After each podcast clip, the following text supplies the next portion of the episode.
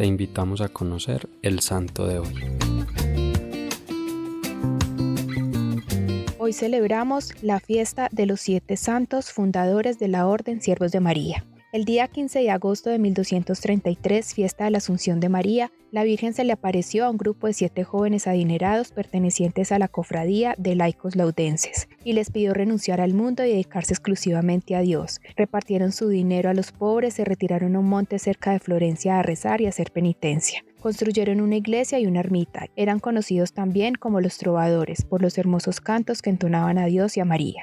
Todos fueron ordenados sacerdotes excepto San Alejo, el menor de ellos que por humildad quiso permanecer como hermano. Recibieron de la Virgen María la inspiración de adoptar como reglamento de su asociación la regla escrita por San Agustín. Tomaron el nombre de Siervos de María porque el día de su fundación se celebraba en la Iglesia Católica la Asunción de la Virgen. Llegaron a tener 100 conventos, evangelizaban ciudades, pueblos y campos. Tenían una gran devoción a la Santísima Virgen, la cual les conseguía maravillosos favores de Dios. Bonfiglio, el mayor de todos ellos, antes de la fundación de la orden iba semanalmente al templo a cantar con alma devota y enamorada a la Virgen María hasta que ella un día lo invitó a dejarlo todo. Ascendió con sus amigos hasta la cumbre del monte escenario. Fue nombrado primer director. Ni él mandaba ni los hermanos obedecían. Todos estaban ocupados en servir. Gobernó la comunidad por 16 años. Renunció por su ancianidad. Una mañana, mientras rezaba los salmos acompañado de su secretario, que era San Felipe Benicio, el santo anciano recostó su cabeza sobre el corazón del discípulo y quedó muerto plácidamente. Bonayunta tenía 27 años cuando subió al monte escenario, en compañía de sus seis amigos. Estuvo permanentemente tentado con su cuerpo y sus sentidos, pero él perseveraba unánime con sus hermanos y con María. Tomó la dirección de la orden después de la muerte de Bonfiglio. Murió pocos años después, mientras predicaba las palabras de San Lucas, y Jesús, lanzando un fuerte grito, dijo, Padre, en tus manos encomiendo mi espíritu. Al decir estas palabras cerró el Evangelio, inclinó su cabeza y quedó muerto muy santamente.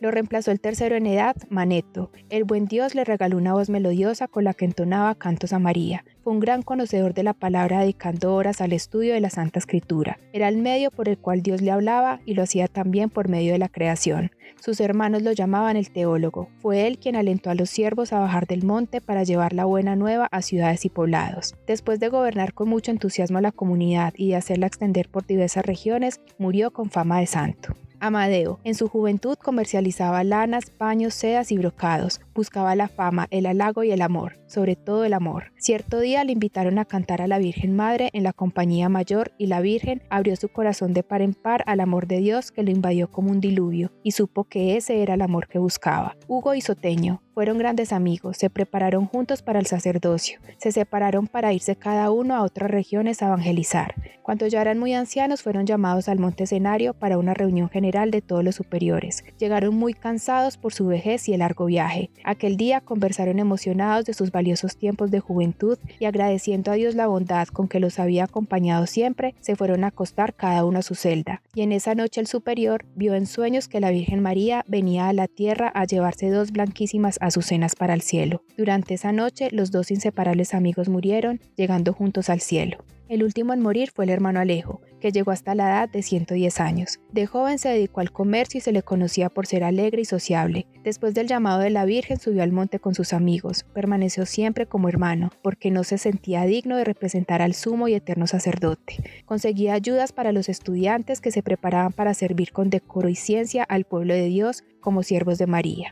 Tenía ya los 110 años cuando un día vio su celda inundada de luz. Se acercaron pájaros y ángeles que formaban un círculo en medio del cual Cristo en figura de hermoso niño le ofrecía una corona de oro. Así fue su tránsito de esta vida mortal a la eterna.